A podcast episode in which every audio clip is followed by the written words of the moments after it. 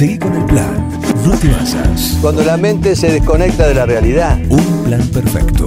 Es lo más importante que tenemos. Una banda de radio. Bueno, está Héctor Giaconi. Hoy se reincorpora oficialmente a, a Un Plan Perfecto y a tener su columna. Y hoy viene con los tapones de punta. Por eso le digo, y por el tema que va a tocar, eh, y esto es casualidad, ¿eh? O sea, él viene a trabajar para el programa para Rock and Food del viernes, pero vos escuchalo. Yo lo vos escucho. escuchalo porque seguramente vas a, va a poder aportar. Es Pero que- por su, desde es- luego. va a poder aportar. Es que aparte lo escucho siempre. a- Yo soy admirador, que él lo sabe, este, de su sapiencia y, y, este, yo se lo he dicho personalmente, incluso en casa. Y hay algo por ahí que, que estoy estudiando que por ahí, por ahí lo va- le voy a regalar, pero vamos a ver. Tiene que hacer mérito. A mí me gustan mucho las columnas de, de Héctor y quiero preguntarle, ya que dice que no ve mucha serie o que no ve mucha película, eh, si viste, porque biográficamente creo que la vimos todos, o la gran mayoría, si viste Argentina 1985. No, no, No he tenido, no he tenido la posibilidad de verla. He ¿Te- interesaría buenas- verla? Me interesaría verla, sí, sí, sí, Bien. desde luego que sí. Bien, es muy buena, muy buena. Eh, no tuve la posibilidad, pero mm, eh, nos, ha quedado, nos quedó pendiente poder, poder verla. Bueno, está en la lista. Está en la lista. Está en la lista, claro. Perfecto. Bueno, está Héctor con nosotros y hoy viene a hablar del parque. Efectivamente. Por eso digo que me encanta que esté Rumi porque eh, va a poder aportar. Eh, una, una acotación, yo ah, había olvidado completamente eh, que lo que habíamos conversado, bueno, había pasado tanto tiempo, Sí, sí. eh, y mm, entonces ah, me había orientado hacia el, el otro tema, que ya lo, desarrollaremos más adelante. El próximo. Y mm, cuando me comentaste del parque esta mañana, eh, digo, bueno, eh, la- el pantallazo histórico, ¿no es cierto? Pero en realidad la, la gran cuestión eh, era la polémica que se había sucedido hace mm, eh, poco tiempo, que era la que había motivado tal vez el comentario Sí. y, y por el cual eh, te había compartido mi apreciación sobre el que es una apreciación desde luego personal.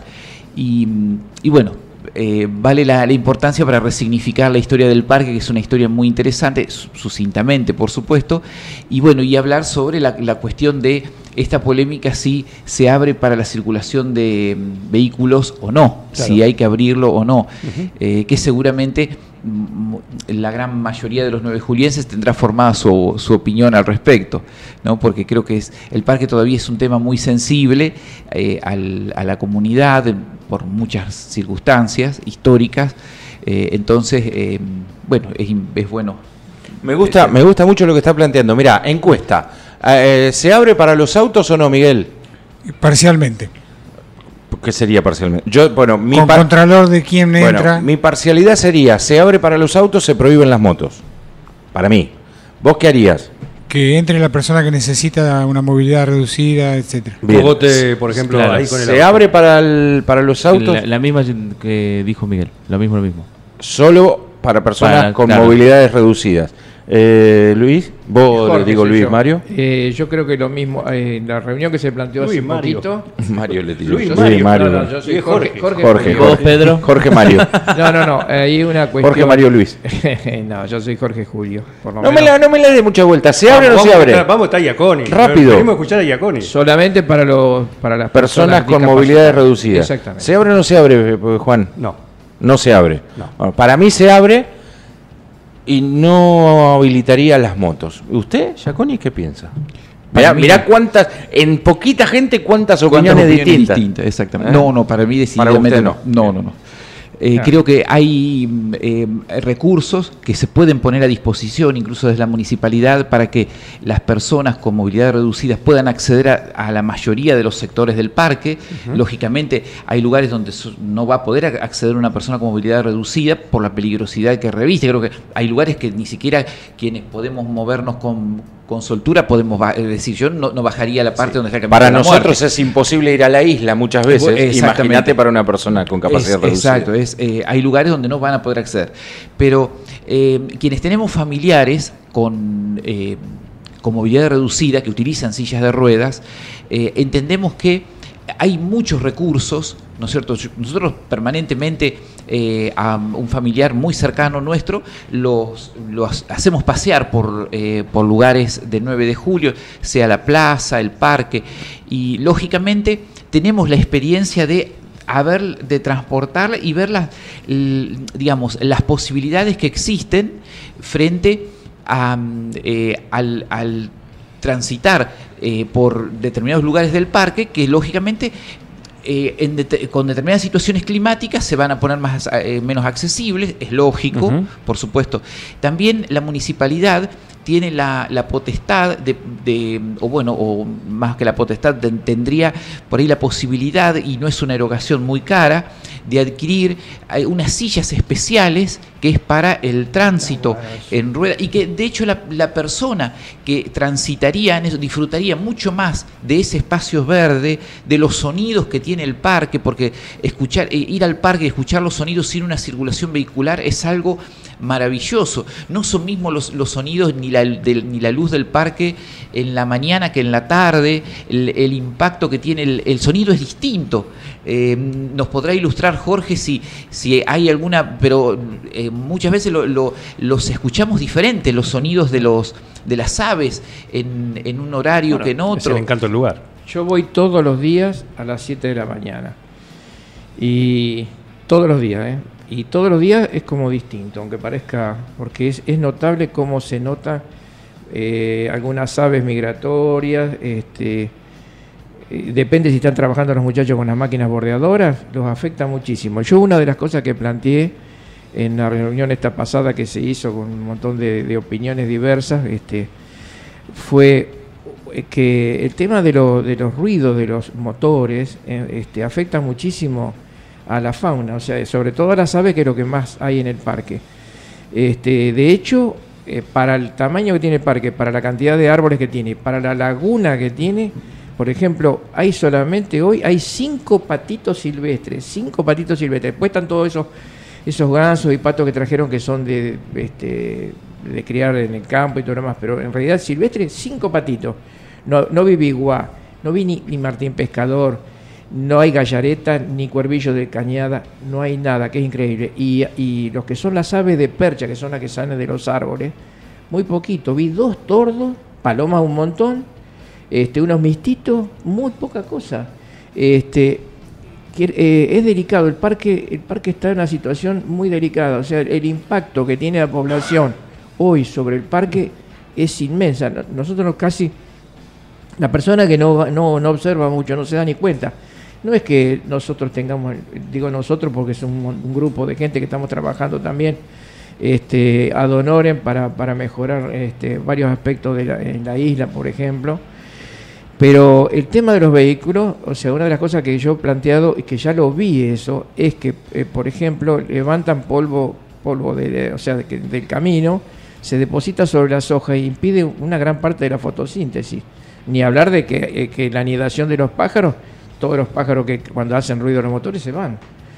Este, yo cuando hablé de, que entre algún vehículo, porque ya lo vimos eso de la experiencia, de dejar entrar alguno, pero no que esté dando vuelta.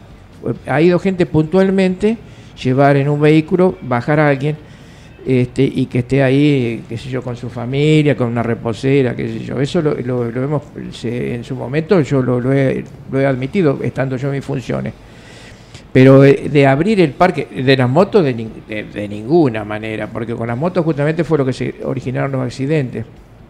De los autos, los accidentes que ha habido prácticamente no han sido de llevarse por delante a nadie, sino que se han estrellado contra los árboles. Yo, yo lo he visto, incluso hace años se, se cayó uno dentro de la laguna, que justamente eh, lo, lo vi, llamé a los bomberos y, y se salvaron porque se habían metido casi 50 metros, el auto se desplazó dentro de la laguna y, y dado vuelta y los y lo- no se abrían los vidrios porque son eléctricos, entonces no andaba, así que eran eh, una cosa de, de loco, ¿viste? Yo vi que, digo, hay una lancha, porque era, era ya la tardecita casi noche, porque había estado en las llamativo. Claro que sí. Y digo, un tipo andando en lancha está prohibido. Entonces me acerqué y cuando vi la ruedita para arriba casi me agarró un ataque.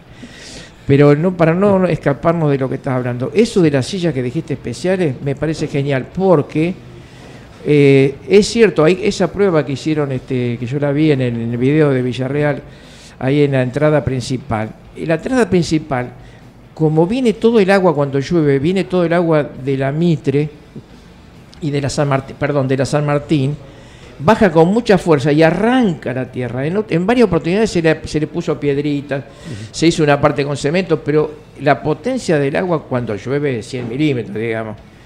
Ahora, yo creo que ahí sí, específicamente se puede hacer como una bajada de cemento hasta una parte que ya la tierra esté más firme. Digo yo, por ahí. Yo creo que hay gente más especializada, gente de urbanismo, este, hay gente de especialista en personas con capacidades diferentes que pueden dar una opinión mucho más acertada. Yo le puedo hablar desde el punto de vista de conservación del parque, de las aves, de, de- este- tema de la fotosíntesis, de, por ejemplo, eh, las raíces de los árboles Pará, que están... déjame, déjame un segundito porque él tiene el horario. Perfecto, Eh, yo- déjame. Si yo me entusiasmo, Sí. disculpa. No, No, no, déjame que escuché- Pero- escuchémoslo a él, después, después No, a- a- no, no, comentamos, pero así lo escuchamos a ya. Héctor. Sí, sí, a Héctor que es mucho mejor. No, no, no, es, favor, es muy no. útil lo tuyo, pero No, al, co- al contrario, es muy importante porque el, digamos, hay razones muy que seguramente, como yo, los especialistas en, en personas con capacidades diferentes nos pueden dar tal, tal vez otra o de otra perspectiva. Pero creo que en su momento hasta se consultó a antes de cerrarlo, Sí. se hizo la consulta sobre la accesibilidad, cómo sería la, la accesibilidad del parque, Nos- y se hablaba de la puerta posterior, la que está sobre el acceso que está sobre Almirante Brown y Bartolomé Mitre. Eh, perdón, digo, perdón, sobre Primera Junta y Bartolomé Mitre, eh, no acceso a Primera Junta y Bartolomé Mitre, eh, eh, como una posibilidad de acceso eh, más directa, ¿no es cierto? Y, y poder acceder a, a ese sector del parque con más facilidad. Pero, pero bueno, es una, es una opinión y que bueno, eh, disparador para comentar algunos aspectos sobre el origen del parque, que es una, una obra de una fuerte identidad nueve juliense. El parque mm, eh, surge como proyecto de un grupo de vecinos eh, que querían darle una transformación a la ciudad, constituyeron lo- la que se denominó la Comisión Pro Fomento Edilicio. Eh, el gran motor de esa comisión fueron dos figuras muy destacadas que para la política de entonces, que eran Florentino Valenzuela y Ramón Porati, que logran captar la atención de un empresario. Año, perdón. Eh, en la, la Comisión por Fomento Edilicio se constituye en 1925. Eh, empieza a tener su gran eh, trabajo a lo largo de 1926 y 1927, ¿no es cierto?, que van dándole forma al, al proyecto del parque, ¿no es cierto?, que es un proyecto largo. Nosotros ponemos esa fecha de inicio, pero Sí. eh, se extiende hasta la, la totalidad de lo que resta de la década de 1920, la construcción del, del sector donde está el, eh, el acceso al parque, la, en- la entrada del parque, que es de 1929. eh, va, va a lo lar- va- es, es todo un, un proceso histórico, ¿no es cierto? Pero el gran puntapié surge de esta comisión pro fomento edilicio eh, y el- la cuestión del, eh, del radicalismo en ese momento era poder eh, vi- vivía un contexto histórico, la comunidad muy especial, eh, habían unas cuestiones de tensión dentro del mismo partido, entonces buscaban eh, dar, eh, el- digamos, eh, querer darle a la ciudad, ya se había estado analizando el tema del que lo había estado analizando justamente el adversario político de esta gente, ¿no es cierto?, que era Fausón, Eduardo Fausón, la posibilidad de la, pavimentación, eh, y ellos, como quien dice, le ganaron, es decir, pudieron lograrla, llevarla a cabo, es decir, es, es la gestión de una línea del radicalismo, que es la que estaba encolumnada en la figura de Gouchy, ¿no? Eh, que tenía como exponentes, como decimos, a, a Porati y a mm, Florentino Valenzuela, que fueron los intendentes más significativos. Ellos lo que, lo que mm, eh, querían era lograr sanear la denominada laguna de Malcorra, que era una de las tres lagunas que se ubican dentro de la, de la leyenda, bueno, de- no, era la- la- no había tres lagunas acá, en la, ya lo- eso lo hemos dicho en varias Sí, sí, oportunidades. otro mito. Eh, es otro mito, había varias, varias lagunas, Varias. ¿no es cierto? Pero bueno, hay tres que se señalan y Sí, la- las famosas tres plazas, ¿no? La- la famo- España, Italia y el parque. Serían, entre comillas, en el Eh, mito claro, popular, la- las, tres lagunas. Las urbanas, eh, pero en realidad las, las que nosotros designamos eh, como de acuerdo a Buenaventura Vita, ¿no es cierto? Eh, Es una leyenda, ¿no? Y la designación del nombre, eh, pero Buenaventura Vita las ubica en la laguna del Parque, la laguna de Martínez y la laguna de la laguna Sayavedra, Sayavedra. de las cuales hoy eh, no existe Está seca, está Están seca, secas. está seca. Son- pero mm, el, el proyecto, ¿no es cierto?, de transformar el parque en un, eh, en un eh, transformar la laguna, perdón, en, en convertirla en un parque, es un proyecto que surge a partir de esta, eh, esta iniciativa y va teniendo distintos procesos. En primer lugar, eh, la compra de los, de los terrenos, una parte de Juan Malcorra, eh, pertenecían a varios vecinos, fue comprándose gradualmente.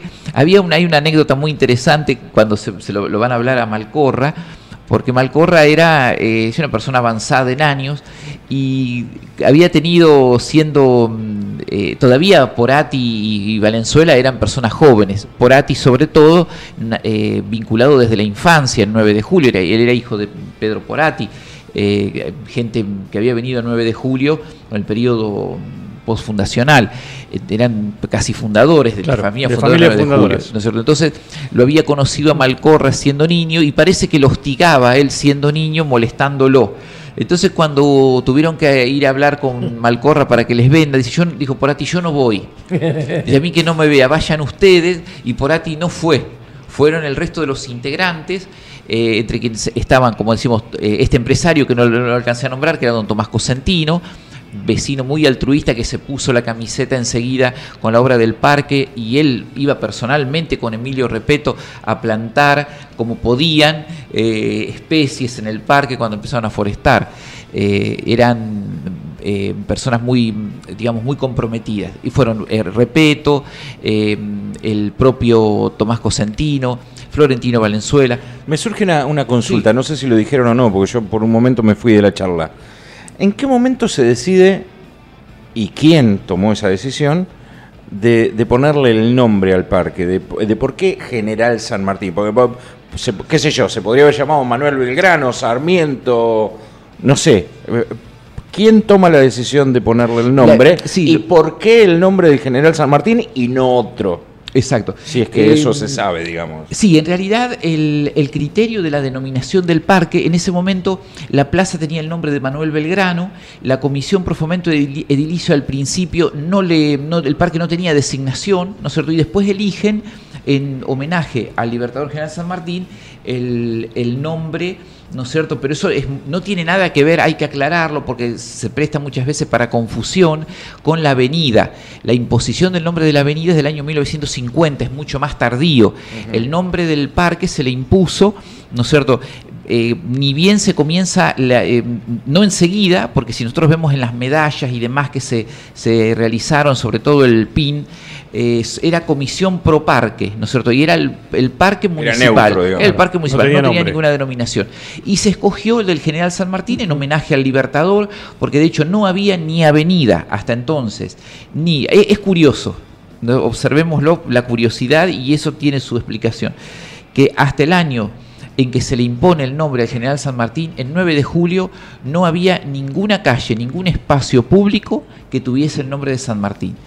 El nombre de Belgrano en la plaza, como lo hemos dicho ya varias veces, es el único que eh, se, se impuso por iniciativa del propio Bedia, aunque no se lo impuso directamente Bedia, fue por moción de él. Se le empieza, se- era la plaza central del pueblo, se le denomina Plaza General Belgrano, pero cuando se le imponen los nombres a las calles, la corporación municipal no quiso darle ninguna denominación a las calles personal, por eso que se, se colocan mayormente los nombres de las provincias unidas del Río de la Plata conocidas hasta entonces, el resto eran las gobernaciones y los territorios nacionales. Claro. pero ni- no tenía, para, al- si nos ubicamos en la década de 1920, había calles que se llamaban Nicolás Avellaneda, eh, Presidente Sarmiento o Domingo Faustino Sarmiento. Bueno, General Beria, que es la primera que se modifica eh, a partir del proyecto original, porque ve- eh, 25 de mayo era en la totalidad de la extensión, desde la divide. plaza para un lado y desde la plaza para el otro. Después, en, en la década de 1880, estando Héctor. vivo Julio de Beria, se le cambió el nombre. Eh, entonces, ninguna, hasta la década del 20, ninguna tenía el nombre del Libertador General San Martín. Mira vos. Es notable. Héctor, eh, te hago una pregunta. ¿La Sarmiento es la, la Sarmiento de ahora o es otra? Sí, sí, la, actual, la, actual Sarmiento, ¿no es cierto?, que se le impone el nombre de manera temprana, cuando en esa ola de imposición de nombres que se hace a comienzos del siglo XX, de Adolfo Alsina, presidente Nicolás Avellaneda, eh, eh, General Urquiza, eh, toda esa línea de calles, ¿no es cierto? Entonces de- podemos decir que fue la, la comisión, Comisión, pro parque, eh, pro parque, que toma la decisión de llamarlo la General San Martín. Efectivamente, que Ah. toma la decisión de tomar de, de llamarlo General San Martín. El, eh, como homenaje al Libertador y por el hecho de que había quedado, es, es muy curioso, había quedado relegado. No había nada de San Martín. No había nada que tuviera la denominación de San Martín. No es comprensible eh, hasta porque la, la figura de San Martín es eh, desde el análisis histórico es una figura que nosotros hoy la, la- es indiscutible. ¿no es cierto? Si tenemos que mencionar a, a un patricio prócer argentino, va Sí, a surgir el primer prócer de la patria que te sale es San Martín. Pero para la gente de 1866 no era lo mismo. ¿No es cierto? No tenían la misma, la cosmología, el pensamiento de ellos no era igual. ¿No es cierto? Recordemos que, por ejemplo, acá en 9 de julio vivían Doroteo Plot y Domingo Carballeda, ¿no es cierto? Y esos vecinos, algunos los miraban mal porque habían sido, habían pertenecido, eh, eh, habían sido federales. De hecho, Doroteo Plot había sido, había estado cercano a Cuitiño, el mazorquero, eh, al, al diri- al que dirigía la- la- Sí, el sí, grupo de terror de Rosas. mazorca de Entonces, Rosa, el grupo de choque. cuando, cuando mm, eh, el general San Martín le muestra esa simpatía a, a, eh, a Rosas al legarle el sable corvo, hay eh, muchas figuras de, digamos, de la historiografía que se ocuparon de relegarlo. Eh, recién la figura de San Martín, digamos, toma su gran esplendor cuando él vuelve a la patria, casi una veintena de años después de mm, casi una veintena de años después de, mm, eh, de muerto, ¿no es cierto? Porque se lo traslada en 1878 eh, y eh, murió en 1850. Habían pasado 28 años, esos 28 años no son in- inofensivos, no son inocuos. Hay toda una, una cuestión ideológica que, que tiene que ver con eso. Otra grieta. Otra grieta, exactamente. Hoy, hoy ya inexistente, porque nadie cuestionaría absolutamente nada del general San Martín, pero sin embargo, en los nueve julienses de 1866, 1870, Eso pesaba. Te Eso quería, pesaba. te quería preguntar sobre Ervin, o sea, el diseño de Sí. Este, cu- ¿Cuándo fue convocado Ervin para, para los trabajos, para el diseño? Ervin fue convocado, eh, ni bien se constituyen y se empiezan a recaudar los fondos en esa primera etapa, eh, a él ya lo habían convocado para otros proyectos, ¿no es cierto? Él ya estaba trabajando en el proyecto del peristilo del parque, Ah, sí. eh, sí, que es de, de fines de la década de 1920, y eh, él se lo convoca la misma ¿Qué es el comisión peristilo? El peristilo es la entrada principal del parque, el, serían donde mm, el del parque, perdón, del cementerio. El cementerio. Del- el- dije el parque, perdón. Sí, no, pero te- La- yo, en te, la yo- yo prisa. te entendí lo que estaba diciendo. En el, el peristilo del cementerio, eh, que es de fines de la década de 1920. Ervin en realidad eh, llega el 9 de julio inicialmente para eh, ser el director técnico de la obra de pavimentación. Él tenía mm, mucha vinculación con, en este caso con Marcellán, que, era, que, que tuvo un rol muy importante durante la pavimentación. Entonces ya estaba encausado en varios proyectos y la Comisión Pro Fomento del Edilicio lo acopla al estudio Bursaco Orbín eh, para Por- el, diseño. Porque realmente fue como, en ese momento no había tantos paisajistas, digamos. No sé si él convocó a alguien, pero extraordinario lo que el diseño quiso original. Muy probablemente sí, yo no, puedo, eh, no tengo, eh, digamos, el, información en quién él eh, se, se haya inspirado, porque él no era paisajista. Por eso, porque en esa Eh, época los, los reconocidos eran los taís, toda esa gente, digamos. Pero yo, porque pude todavía eh, ver muchas de las plantas que ya se han perdido, de las originales que habían plantado, había una, una variedad, una diversidad extraordinaria de árboles que, que hoy sería interesante tratar de reponer esa, esas, esas variedades, digamos. Muy, muy bueno el diseño. El diseño de Ervin era incluso muy, muy interesante, se conserva todavía en el museo el, el- Algo vi el- de eso. la- el planteamiento, ¿no? Sí, sí. Eh, que es, es verdaderamente La idea, el plan la original. idea, el plan original, que después no se pudo llevar a cabo Sí. con ese... con En ese- forma puntual. En forma Claro. puntual. Vengo a. Eh, creo que lo del 50, lo de la avenida San Martín, viene en la oleada de, del, bicentenario. No, el bicentenario. Que era- De, de San Martín, que era de, No, el centenario. El centenario, exactamente. El centenario, de 1850 a 1950. Sí, le, se- no, le pusieron San Martín a todo. En ese momento surgió Sí. una, una cuestión, porque a- a poquito antes había un concejal, eh, el concejal García Formoso, que era un concejal peronista. Eh, entonces eh, eh, agarró y empezó, presentó al Consejo Deliberante una cantidad, un proyecto para modificar ocho calles de 9 de julio, ocho arterias.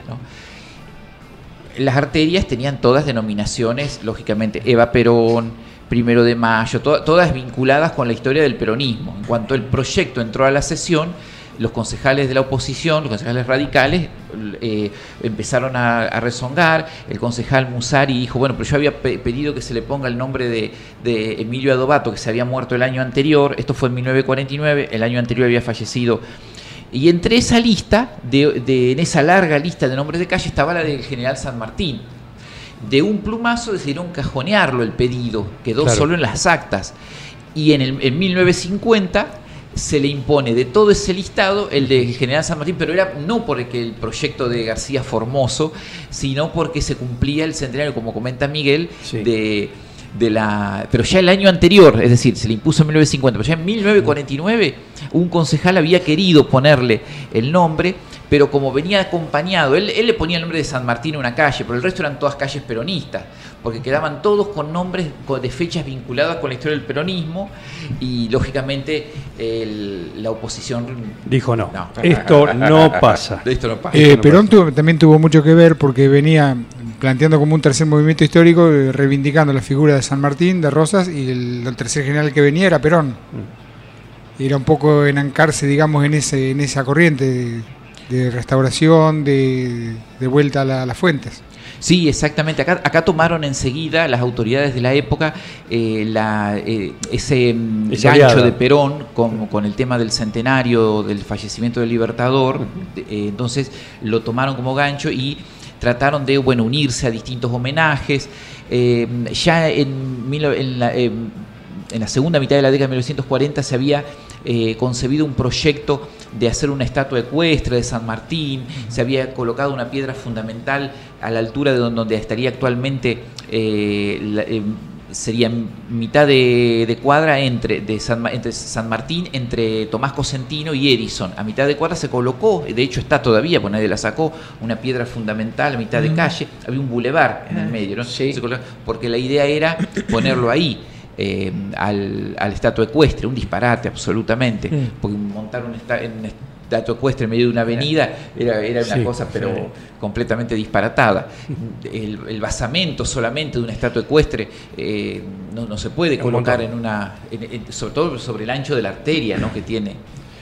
La última. Les recomiendo que miren el corto de Néstor Montalbano del Bicentenario, que trata sobre San Martín y dice le van a poner tu nombre a todo y menciona clubes de fútbol, plazas. mírenlo, mírenlo el Néstor. Y hablando de actualidad, no sé a quién le corresponde, ni tampoco sé a qué área, por ahí Rumi sabe un poco más. Está muy lindo el parque, está dentro de todo está bien cuidado, el, el sector nuevo de los juegos, la calecita, todo bárbaro, ¿no? Pero los baños del parque son un asco, Históricamente fue. un asco son. Creo que ya no hay ni siquiera, eh, ¿cómo se llama? Este, sanitarios, me parece, a esta altura del partido. Evidentemente, esto tiene que ver con eh, la irresponsabilidad de mucha delincuencia, y me hago cargo de lo que digo.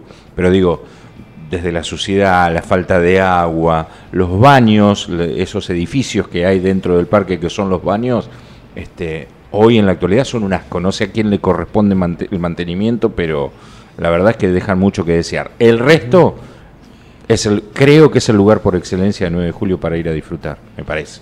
Eh, no sé si vos Sí, coincidís es el con principal Sí, atractivo siempre- que tiene la ciudad. Siem- Otro no. Siempre no fue un, una- un tema álgido lo de los baños porque siempre hubo mucho vandalismo.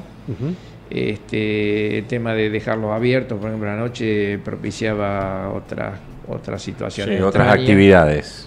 Este, siempre fue muy conflictivo eso. Pero bueno, el- la limpieza y todo eso corresponde al personal de, por lo menos en mi época, el personal que estaba en este dedicado tanto a limpiar, cortar el pasto, todo lo demás, Al también tenía que hacer la limpieza de, de los baños.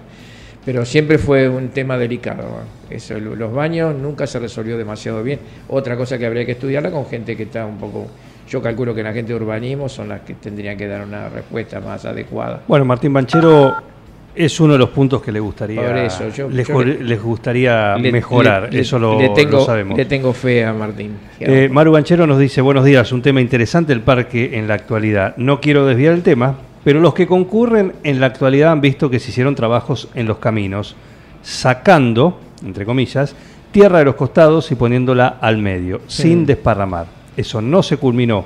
Ahora, la zona central de los caminos está muy despareja, es muy difícil para los niños circular en bicicleta y muy complicado para pisar bien al caminar o correr, porque esa tierra del medio ya se endureció. En 10 días hay una carrera con fines solidarios cuyo trazado involucra parte del parque. Hay que tener en cuenta esto. Absolutamente eh, bien observado, sí. Eh, te digo porque es bastante dificultoso caminar este, por el centro. Hay que ir por los costaditos, ir cambiando lo- los lugares, porque realmente incluso te podés estropear un tobillo, lo que fuera. Muy mal está la parte central. No sé por qué lo dejaron. Se ve que le agarró una lluvia, algo, y después así lo dejaron. Y Ahí ahí. quedó.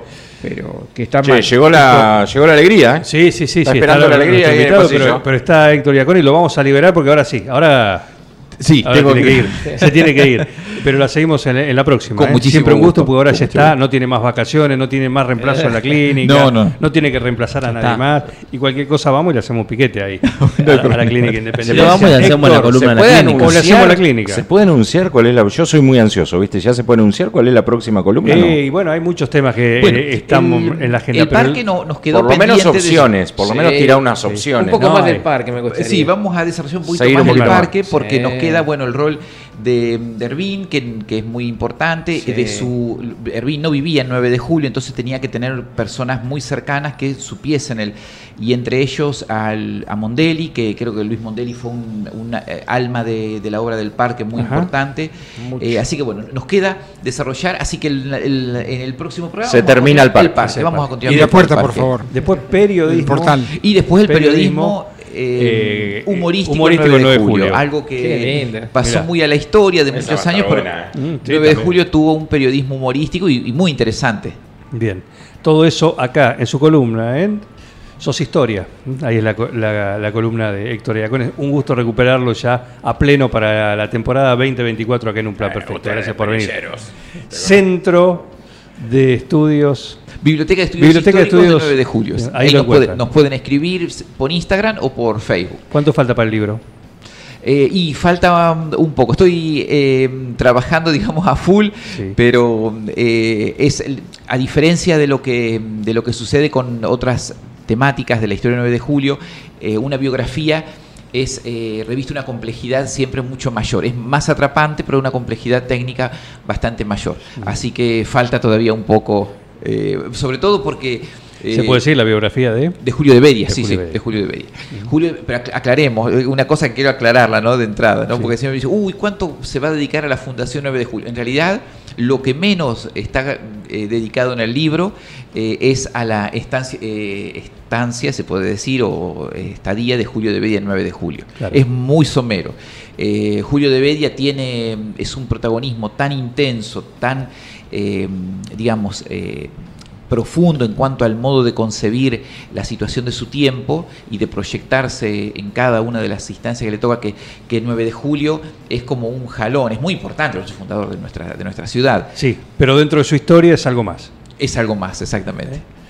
Muy bien, Héctor, un gusto. Gracias por venir, ¿eh? como siempre. Por favor, al contrario. Héctor Iaconis, un lujo tenerlo acá en el plantel de destacados columnistas galácticos que a lo largo de la semana nos regalan su, su saber, ¿sí? cada uno en su columna acá en Un Plan Perfecto.